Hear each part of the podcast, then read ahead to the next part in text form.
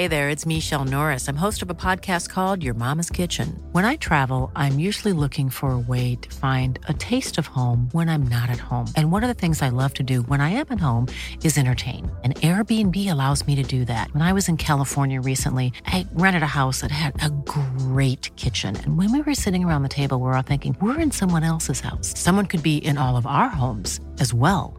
If you have a home, but you're not always at home, you have an Airbnb. Your home might be worth more than you think. Find out how much at airbnb.com/slash host.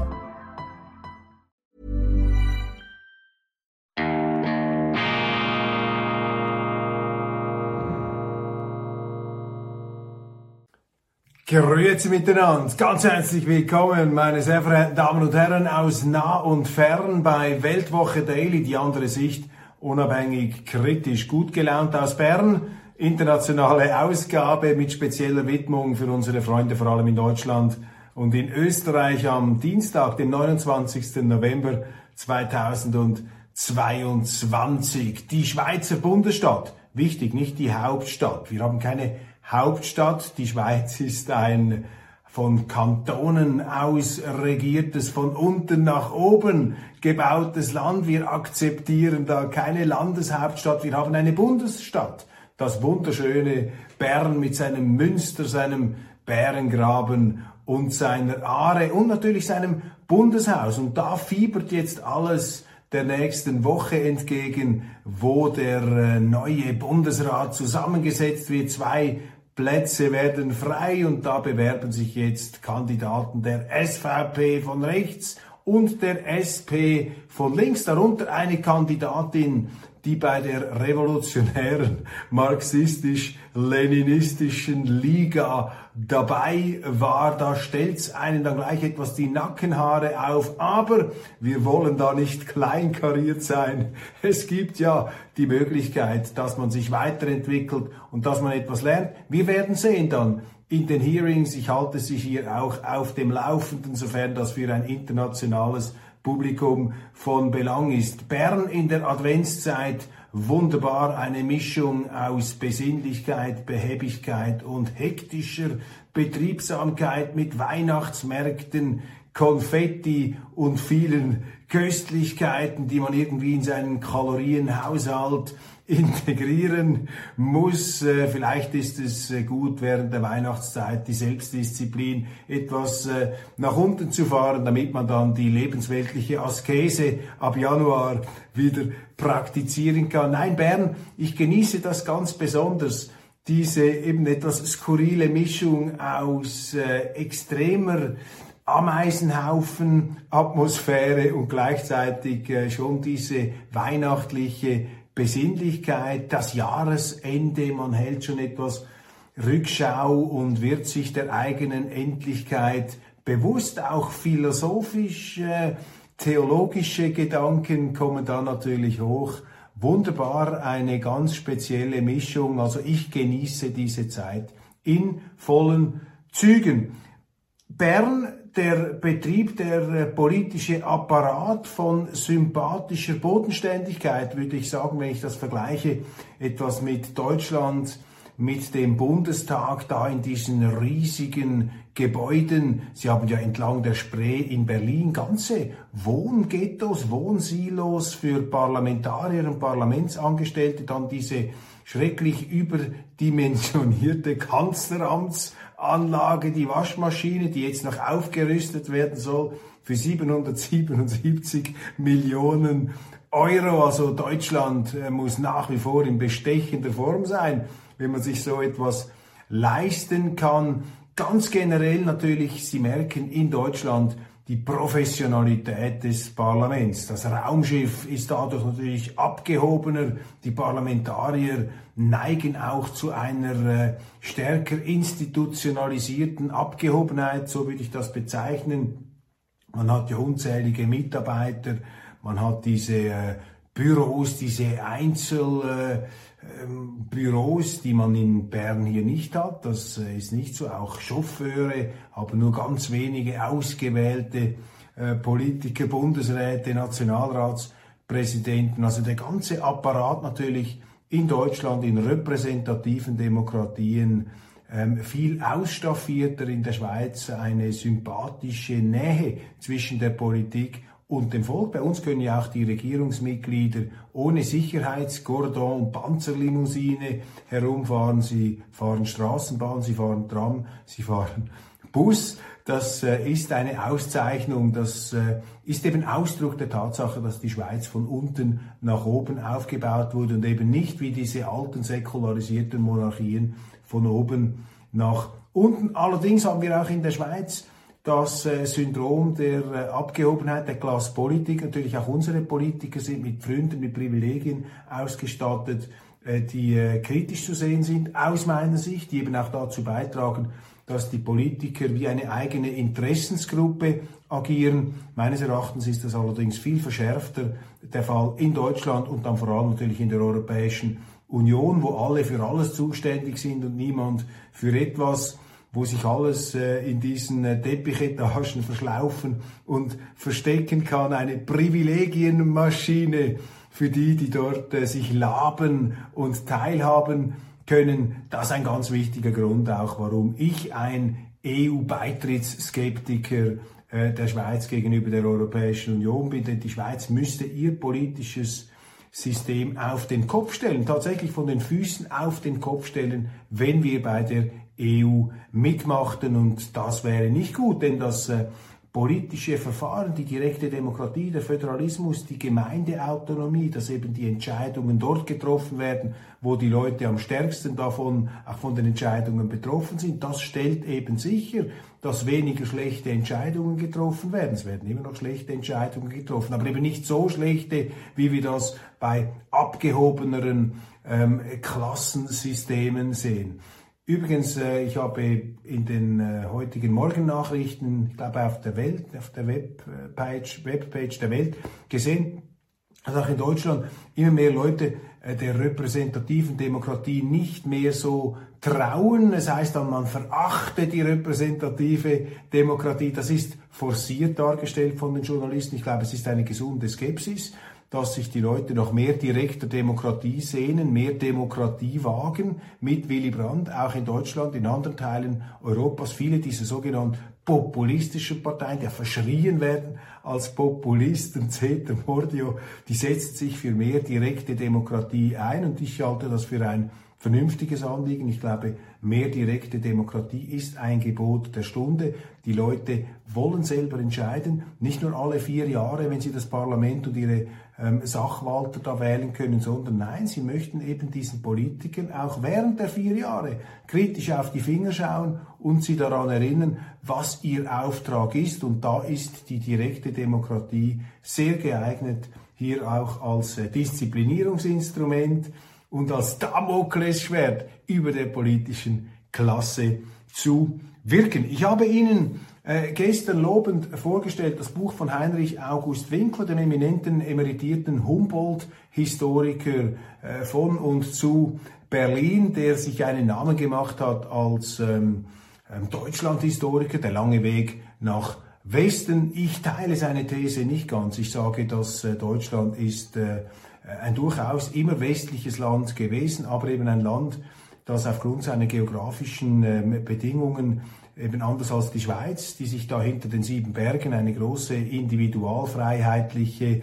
demokratische Kultur leisten konnte. Die Deutschen ähm, sahen ihre Territorien verstreut auf einem Durchmarschgebiet der Weltgeschichte, wo alle großen Armeen immer wieder durchgegangen sind, wo man Kriege, Stellvertreterkriege gemacht hat auf, auf deutschem ähm, Gebiet und entsprechend auch groß die Opferzahlen. Und daraus ist rein ähm, sachlogisch die Notwendigkeit entstanden, dass man einen Bundesstaat, einen Nationalstaat gründen musste, obwohl die Deutschen das eigentlich gar nie wollten. Die Kleinstaaterei, der Kantönligeist, wenn Sie so wollen, war viel stärker ausgeprägt. Wohl oder übel hat man es machen müssen nach den napoleonischen Kriegen. Die stärkste aller deutschen Mächte hat sich dort äh, zum Chef aufgeschwungen, Preußen unter der Pickelhaube ein äh, berauschender, auch ein schwindelerregender wirtschaftlicher Erfolg hat angesetzt äh, in den 1870er, 80er Jahren. Gewaltig, was da Deutschland einst rückständig noch zu Beginn des 19. Jahrhunderts, dann plötzlich ein wirtschaftliches, äh, ein, ein, ein, ein Powerhouse, würden die Amerikaner sagen, eine unglaubliche wirtschaftliche Dynamik, so dass dieses Deutschland im Grunde über sich hinausgewachsen ist, ähnlich vielleicht wie die Japaner, die auch eine ähm, ziemlich, äh, ja, so äh, ähm, Europapark rustmäßig Achterbahn, achterbahnartige wirtschaftliche Entwicklung durchgemacht haben. Diese Dynamik hat natürlich dann auch politisch die Deutschen überfordert, die, vor allem die deutschen Politiker, und dann aber auch äh, die europäischen Nachbarn Deutschlands. Und das hat zu diesen ganzen tragischen Verwerfungen und Entwicklungen im 20. Jahrhundert geführt. Aber Deutschland für mich ein zutiefst doch auch westliches Land, aber eben gezwungen aufgrund seiner Geografie der Ordnung gegenüber der Freiheit und der Selbstverteidigung, auch der militärischen Selbstverteidigung ein größeres Gewicht beizumessen. Natürlich haben da immer auch größenwahnsinnige Allüren mitgeschwungen, die Supermacht im Konjunktiv. Viele deutsche Politiker sind daran erkrankt, bis heute noch übrigens auch die Grünen, alle Parteien sind etwas größenwahnsinnig, hat man den Eindruck, in Deutschland, äh, vor allem auch moralisch größenwahnsinnig, das gibt's immer noch. Aber ähm, ja, eben äh, abgesehen jetzt davon, von diesen ähm, Ambitionen, da den äh, auch kolonialen Ambitionen der deutschen Politik, äh, doch eben auch die Geografie, das Schicksal dieses Landes. Und deshalb teile ich diese allzu für mich jetzt etwas einseitige Sicht von Winkler nicht, der äh, Deutschland ähm, als eine Art, ja, eben äh, unwestliches oder viel zu wenig westliches Land sieht, der äh, es bedauert, dass die Deutschen nicht eine französische Revolution gehabt haben, wie die Franzosen, jetzt etwas vereinfacht ausgedrückt. Nun, wie auch immer, Heinrich August Winkler hat dieses Buch hier geschrieben, Wer wir wurden, was wir sind, eine kurze Geschichte der Deutschen. Ich finde es sehr interessant, auch in den Thesen, die man nicht so teilt, ist es herausfordernd, man kann seine Gegenargumente dann schärfen. Wo das Buch für mich allzu konventionell ist, das ist dann in der Beurteilung der neuen Bundesländer. Da verfällt Winkler der ganz einfachen, übervereinfachenden und für mich auch falschen These, dass eben in der ehemaligen DDR habe sich so ein dumpfer Nationalismus gehalten und die Freiheit habe es dort besonders schwer gehabt. Ich erlebe das ganz anders. Sie kennen das. Mein Eindruck ist, dass gerade in Sachsen, in Thüringen, in den äh, neuen Bundesländern eben das Freiheitsdenken, die Freiheitsinstinkte besonders akut sind und dass die Leute dort eben sehr empfindlich reagieren auf Bevormundungen aus Berlin. Das würdigt Winkler meines Erachtens viel zu wenig, wie er auch für mich da allzu konventionell, könnte man sagen, staatshistorikermäßig in eine Pose der Überheblichkeit verfällt wenn er die EU-skeptischen Stimmen, zum Beispiel in Ungarn, aber auch in Polen, bis vor kurzem hier allzu pauschal abtut. Ungeachtet dessen sicherlich eine Lektüre, äh, die man sich äh, zumuten darf, jetzt auch nicht allzu äh, umfangreich. Ich empfehle Ihnen das, aber eben bleiben Sie kritisch natürlich, keine Lob, das uneingeschränkt hier geäußert wird. Dann ebenfalls sehr anregend ist mir gerade zugeschickt worden, ich habe es gestern gelesen, ist auch nicht äh, umfangreich, ist ein Doppelessay, eine Rede, äh, die Abschiedsrede, die er gehalten hat im saarländischen Landtag und dann ein neuer Aufsatz von Oskar Lafontaine, dem großen deutschen Linken, der äh, die SPD lange geprägt hat, natürlich einer der Lieblingsschüler von Willy Brandt, in der klassischen Tradition der Sozialdemokratie aufgewachsen, natürlich als Saarländer sehr stark auch mit französischen Affinitäten, das merkt man auch. Er hat äh, Sympathien, nicht völlig unkritische Sympathien, aber große Sympathien gegenüber Frankreich und er ist ein Patriot der deutsch-französischen Freundschaft und auch der deutsch-französischen Unabhängigkeit gegenüber den Vereinigten Staaten. Das ist der zentrale äh, Gedanke dieses Buch. Ami, it's time to go. Plädoyer für die Selbstbehauptung Europas. Oskar Lafontaine. Der Titel variiert etwas.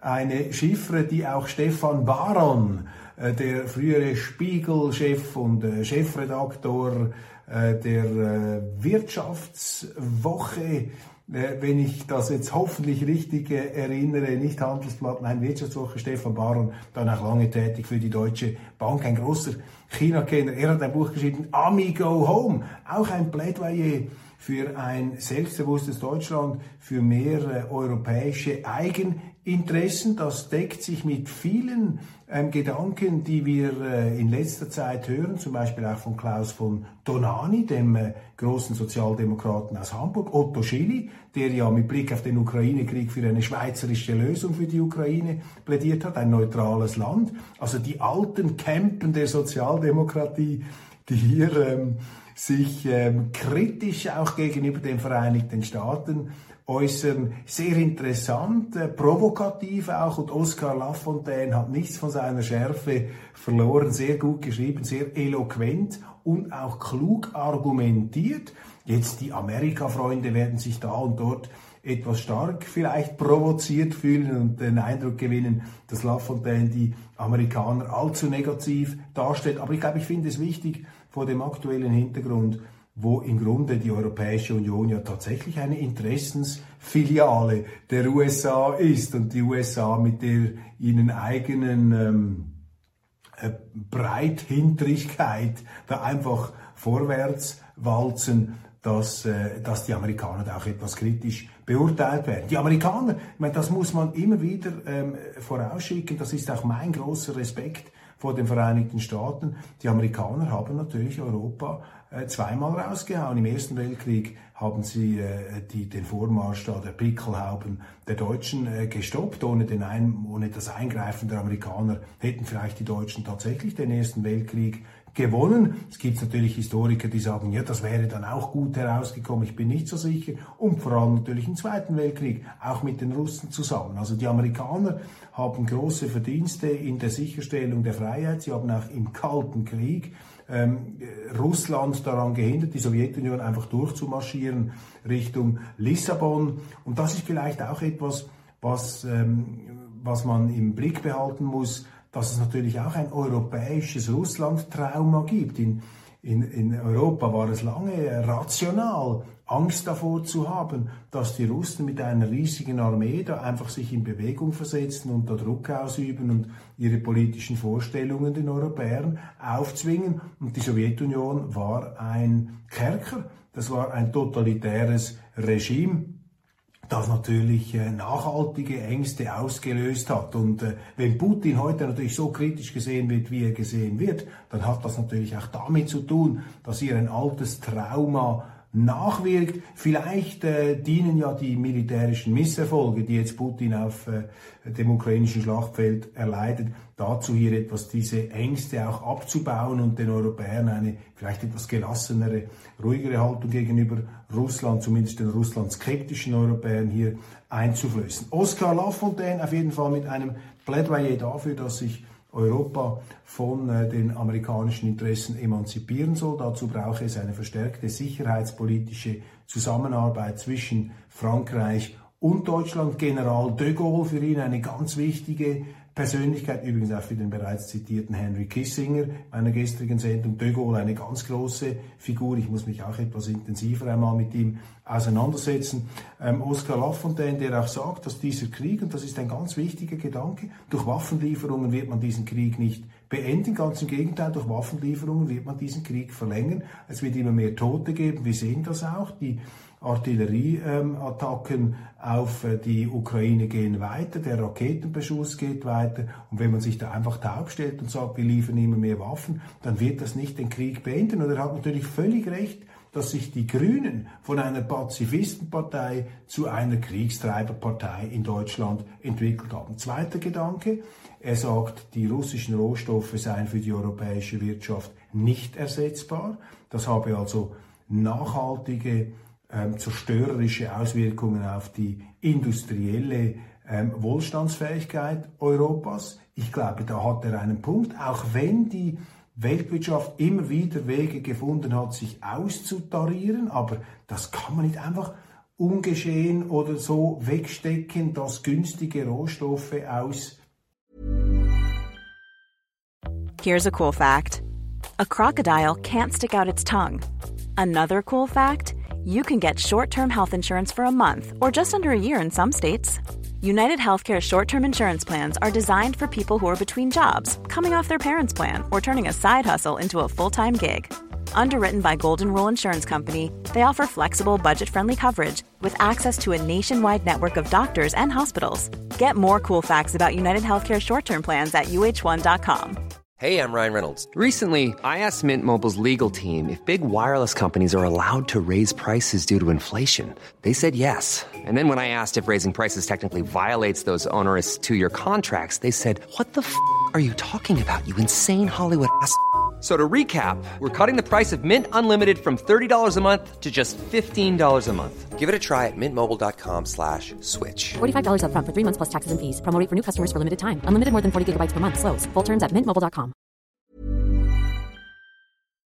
Ähm, Russland plötzlich nicht mehr zur Verfügung stehen. Drittens, er hat natürlich auch recht, wenn er sagt, dass Teile der amerikanischen Außenpolitik ganz gezielt immer darauf hingearbeitet haben, ein Zusammengehen zwischen deutscher Technik und russischen Rohstoffen zu verhindern, aus einem Hegemoniebestreben heraus, das die Amerikaner gerne ähm, abstreiten, das aber durchaus vorhanden ist. Das sehen Sie auch daran, dass es eben wichtige politische Strömungen in den USA gibt, zum Beispiel Donald Trump, der mit diesem Satz gekommen ist, America First, damit meinte er aber eher eine Konzentration auf innenpolitische Probleme und deren Lösungen als äh, eben diese Weltbeglückungsstrategie, die seine Vorgänger gemacht haben. Das ist auch ein äh, Befund hier von Oscar Lafontaine und schließlich, dass er sagt, eine der ganz großen Erfolgsgeschichten Deutschlands sei die Verständigungspolitik, die Ostpolitik von Willy Brandt gewesen und von Egon Bahr.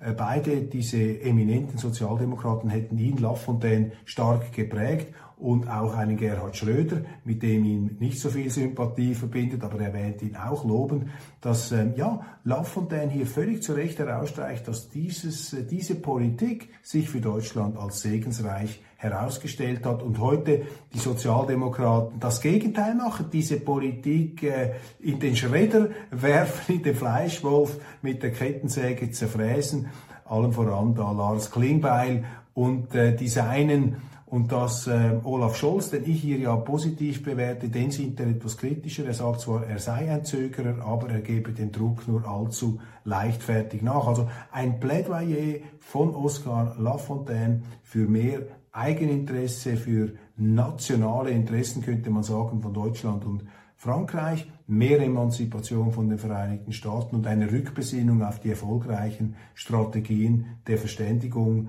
Deutschlands zwischen West und Ost. Das ist zusammengefasst sein Thema. Sehr erhellend, sehr provokativ, sehr interessant und sehr gut geschrieben. Und einen Punkt könnte man vielleicht noch hinzufügen. Es ist tatsächlich interessant, dass äh, derzeit die ähm, diplomatische Weisheit der Europäischen Union tatsächlich nicht äh, so ausgeprägt zu sein scheint. Denn nachdem man ja mit den äh, Russen jetzt in einen Konflikt eingestiegen ist, hier etwas am Gängelband der Amerikaner, ähm, hat man bereits die nächste äh, Konfliktzone eröffnet, das nächste Schlachtfeld aufgemacht, nämlich gegenüber China. Und da fragt man sich dann schon, ja, was ist denn hier eigentlich der Weg Europas? Möchte man eine reine Nibelungengefolgschaft gegenüber den Vereinigten Staaten?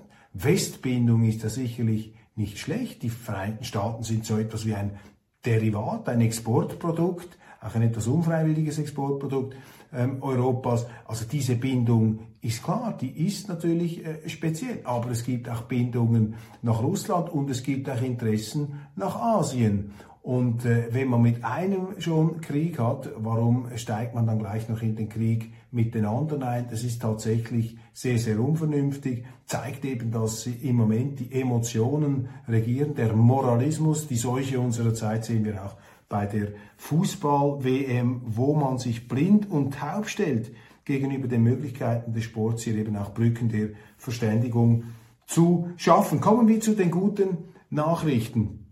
Meine äh, Damen und Herren, ich blicke immer mit gemischten Gefühlen etwas auf die deutsche äh, Politik in, äh, in äh, Berlin und es gibt da viel zu beanstanden und meine Kollegen wie Julian Reichelt und andere, die arbeiten sich da ja mit dem Presslufthammer ab an diesen Entwicklungen und es gibt auch gute Gründe und gute ähm, äh, Ansatzpunkte. Aber wenn ich das Ganze mit etwas Distanz anschaue, muss ich Ihnen sagen, Deutschland bewegt sich zum Besseren. Ich weiß, vielleicht werden Sie jetzt sagen, jetzt hat er komplett den Verstand verloren. Nein, das ist nicht der Fall, ganz im Gegenteil. Wissen Sie, was mir positiv auffällt? Mir fällt positiv auf, dass jetzt nach Jahren einer Käseglockenstimmung in Berlin, wo es keine, kaum mehr Diskussionen gab, einzig und allein die AfD, die da von außen anrannte an dieses Kartell der großen Koalition, wo ja letztlich alles unter den Gluckenfedern von Frau Merkel sich kuschelte, solange sie da mit dem Schlafwagen Richtung Machterhalt äh, donnerte und, und tuckerte, da war man dabei ähm, und hat alles mitgemacht, was da Frau Merkel auch an ideologischer Aushöhlung ihrer eigenen Partei betrieben hat. Das ist eben die Machtgier, die Pfründenorientiertheit der Politiker. Die AfD war da die einzige Oppositionspartei, die richtige Oppositionspartei. Und das, und mit dieser, ähm, mit dieser Beharrlichkeit hat sie nun eine Kulturveränderung bewirkt in Berlin. Ich kann das nicht anders sagen. Wir haben heute wieder mehr Opposition, wir haben mehr Diskussion. Nicht nur die AfD kritisiert die Regierung, ich sehe auch, dass Friedrich Merz, den ich ja immer noch etwas kritisch beurteile, zu Recht natürlich, dass dieser Friedrich Merz jetzt auch da langsam in die Rolle des Oppositionellen hineinwächst und da ähm, die verschiedenen Schritte und Maßnahmen der Regierung in Frage stellt. Und das sind positive Entwicklungen. Natürlich produziert das nicht sofort die wünschbaren Resultate, aber sie haben eine pluralistischere, eine vielstimmigere Diskussion. Das wird sich auch, das bildet sich auch in den Medien ab, obwohl die Journalisten das noch nicht so richtig erfasst haben und nach Kräften an dieser Käseglockenmentalität da immer noch arbeiten. Den Medien wäre sie am liebsten, wenn alle das Gleiche denken und alle ungefähr gleich unterwegs sind. Meinungsvielfalt ist ja nicht unbedingt das oberste äh, Leitideal der Journalisten. Das sehen Sie auch daran, wie sie auf diesen Elon Musk losgehen, der ja äh, genau das macht, der wieder die Meinungsvielfalt auf Twitter herzustellen versucht. Da putzen sich die Journalisten an ihm die Schuhe ab. Nein, also in Deutschland haben sie mehr Streit in der Politik und das ist etwas Gutes. Wenn eben die Politik, wenn sie keinen Streit mehr in der Politik haben, wenn sie Friedhofsruhe in der Politik haben, ja dann Gnade ihnen Gott. Demokratie ist institutionalisierter Streit, ist die Staatsform des institutionalisierten Misstrauens der einen gegen die andere. Das ist die permanente Rangelei, ähm, Check and Balance und das ist wichtig. Und Sie haben im Moment kaum eine Entscheidung, die von der Ampelregierung getroffen wird, die nicht sogar innerhalb der Ampel Diskussionen auslöst. Ich habe Ihnen diese ähm, Migrationspolitik von Nancy Faeser, das ist die deutsche Politikerin mit der Armbinde. Ähm, ich habe Ihnen diese ähm, gestern schon diese Migrationspolitik aus dem Tollhaus vorgestellt, wie sich FDP, ähm, wie sich FDP Methusalem Wolfgang Kubicki da ausgedrückt hat. Und jetzt ist da innerhalb der Ampel auch eine Diskussion ausgebrochen, ob diese erleichterte Einbürgerung richtig sei. Die CDU ist dagegen, die AfD ist dagegen, die deutschen Zeitungen diskutieren darüber. Das sind gute Entwicklungen, meine Damen und Herren. Das wird diskutiert, das gestritten wird. Jetzt demonstriert der Staat seine Macht, kritisieren die Medien, auch wieder interessant gegenüber China. Die gleichen Medien, die die Machtdemonstrationen der Bundesregierung gegen die Covid-Skeptiker, gegen die Aluhüte, Sie erinnern sich, in Deutschland äh, verteidigt haben. Also da hat man ja die Covid-Protestler ähm, aufs fürchterlichste, aufs fürchterlichste ähm, verdammt in den Medien. Die gleichen Medien jubeln jetzt bei den Covid-Skeptikern in China. Da ist es dann gut, wenn die Aluhüte, die sogenannten, auf die Barrikaden steigen. Und äh, vielleicht löst ja auch China jetzt ein Umdenkprozess bei den deutschen Journalisten aus, dass sie plötzlich rückwirkend auch die Würde der Anti-Corona-Politik ähm, in Deutschland ähm, endlich zu ihrem Recht kommen lassen. Sie merken anhand von China, dass im Grunde wir hier in Europa auch zu kleinen Chinesen geworden sind, politisch. Und dass wir diesen Skeptikern, die gegen diese Corona-Übertreibungen protestiert haben, dass wir denen rückblickend Danke sagen müssen. Auch mit diesen ganzen Impflügen und Manipulationen und schummrigen Geschäften. Jetzt jubeln die gleichen Journalisten bei China über die Protestler, während sie als das Ganze bei uns tobte, natürlich an der Seite der Obrigkeit gestanden haben. Vielleicht auch eine positive Entwicklung. Ukraine, rund 200 russische Artillerieschläge äh, täglich und tödlich. Ja, Oskar Lafontaine hat doch hier einen Punkt. Je mehr Waffen wir da reinpumpen, desto länger wird dieser Krieg dauern, weil die Russen werden nicht einfach abschleichen. Und die Grünen, meine, das ist ja geradezu ähm, geisterbahnmäßig sind ja im Begriff, zum Gegenteil von dem zu werden, was sie einmal waren. Die Grünen, Hofreiter, Baerbock, das sind die ganz großen Waffenlieferanten.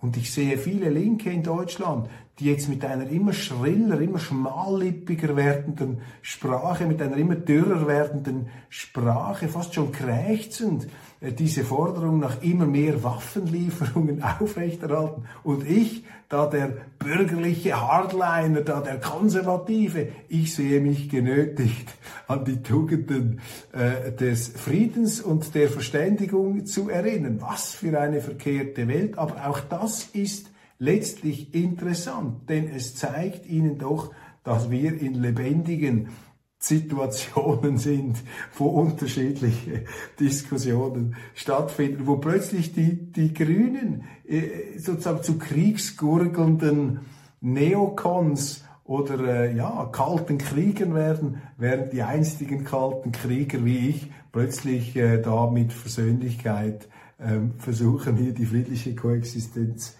Koexistenz wieder ähm, zurück zu bringen. Die Ampel missachtet deutsche Interessen, Einbürgerung. Ja, das hat jetzt auch wieder interessant. Sie sehen, ich versuche hier das Positive zu sehen. Nancy Faeser, man muss sie vielleicht Danke sagen, dass sie mit ihren Übertreibungen diese ganze linke Migrationspolitik, die Frau Merkel ja auch durchgezogen hat, endgültig ad absurdum führt. Und das gibt natürlich einer CDU die Chance, endlich auch die ihr gebührende kritische Rolle zu spielen. Daneben haben sie noch eine AfD. Das heißt, die Chancen, dass man bei der Migrationspolitik zur Vernunft zurückkehrt, die steigen mit diesen Abstrusitäten, mit der Verschleuderung des deutschen Bürgerrechts, wie das Frau Faeser plant. Und ich habe einen kleinen Tweet abgesetzt. Ich habe gesagt, dass eben mit, diesen, äh, mit dieser Politik aus dem Irrenhaus aus dem Tollhaus wird Frau Faeser unfreiwillig einer äh, Rückkehr zur Vernunft den Weg ebnen. Kosovo. Der Regierungschef Kurti, Albin Kurti, in einem Interview sagt, wir werden im Dezember unseren EU-Beitrittsantrag einreichen. Zitat Ende. Wichtig. Ich glaube, die EU muss auch aufpassen, dass sie jetzt im Zuge dieser ganzen Kriegsemotion nicht den gleichen Fehler macht, den sie bis jetzt gemacht hat, nämlich dass sie sich durch eine blindlingsle ähm, Erweiterungsstrategie und Erweiterungseuphorie überfordert. Kosovo ist, äh, bei allem Respekt, ich schätze die Kosovaner, das sind tüchtige Leute, das sind äh, Bergbewohner, das sind wie, ein bisschen Schweizer des Balkans. Und die Kosovaren